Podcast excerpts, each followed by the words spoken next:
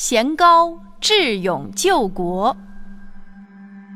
贤高是我国春秋时期郑国的商人，以贩卖牛作为自己的行业。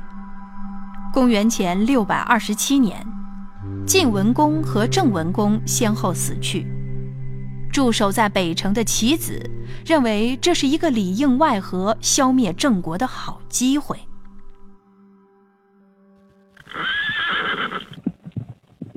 你们速速把这封密告送给秦王。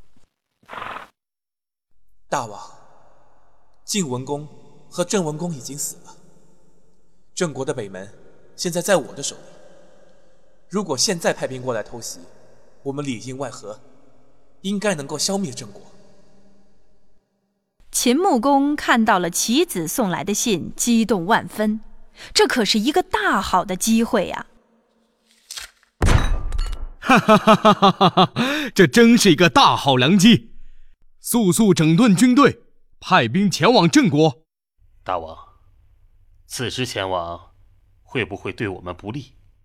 用兵之道，贵在神速。如果前怕狼后怕虎，那还能成什么大事？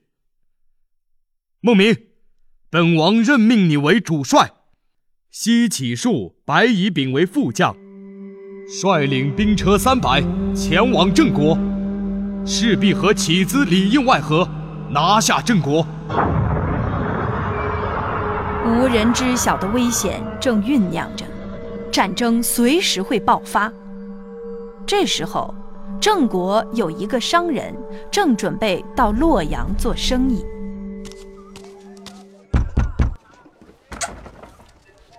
贤高兄，贤高兄。哎，进来！瞧你一副做贼的样子，发生什么事了？显高兄，出大事了！洛阳现在去不得，你这生意怕是还先别做了，赶紧躲躲。我做的是正当生意，怎么去不得洛阳？哎，你有所不知，我收到消息说秦国要来偷袭郑国。什么？有这种事？消息可靠吗？千真万确，所以你别去了。国难当头，匹夫有责。这个时候我怎么能躲呢？这秦国可是个如狼似虎一样的国家，我们郑国的大王刚刚死去，肯定毫无准备，怎么能够抵挡得住秦国的大军呢？对呀，这可怎么办？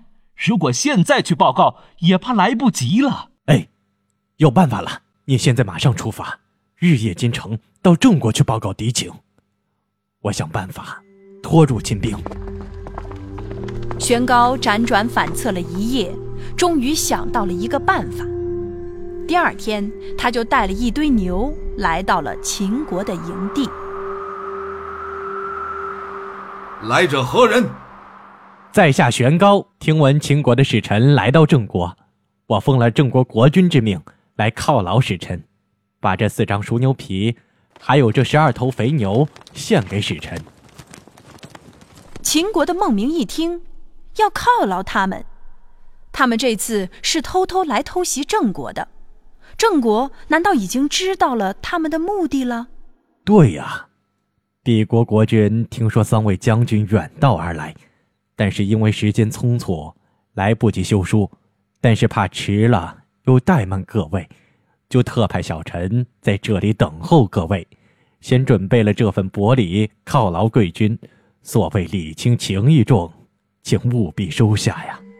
难道我们的计划暴露了？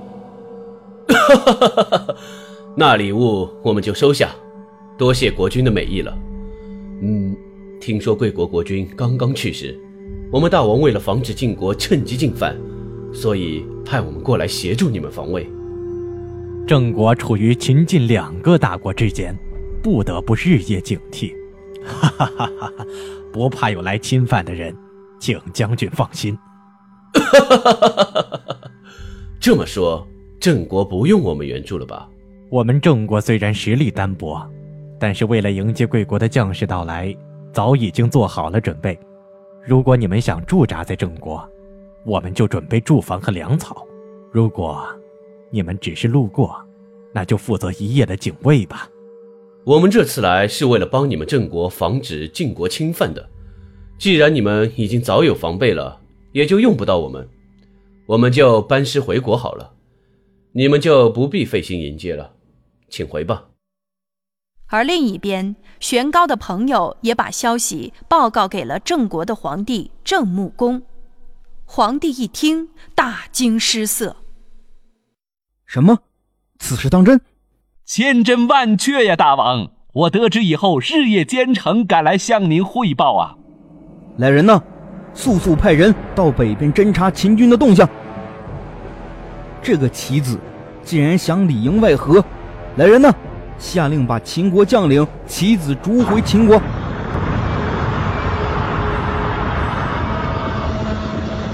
秦军孟明听说郑国有防备，只好带兵回去，在半路上却被设好埋伏的晋国军队消灭了。而秦国的将领其子知道军机已经泄露，连夜就撤走了。郑国就这样度过了一次被灭国的危机。贤高以一颗爱国的心和他非凡的胆识和机智。保卫了国家的安全。他虽然只是一个普通的商人，但是却能在国难当头的时候临危不惧，勇敢地和敌人对峙，保卫国家的安危。这样的精神，值得所有人敬佩和学习。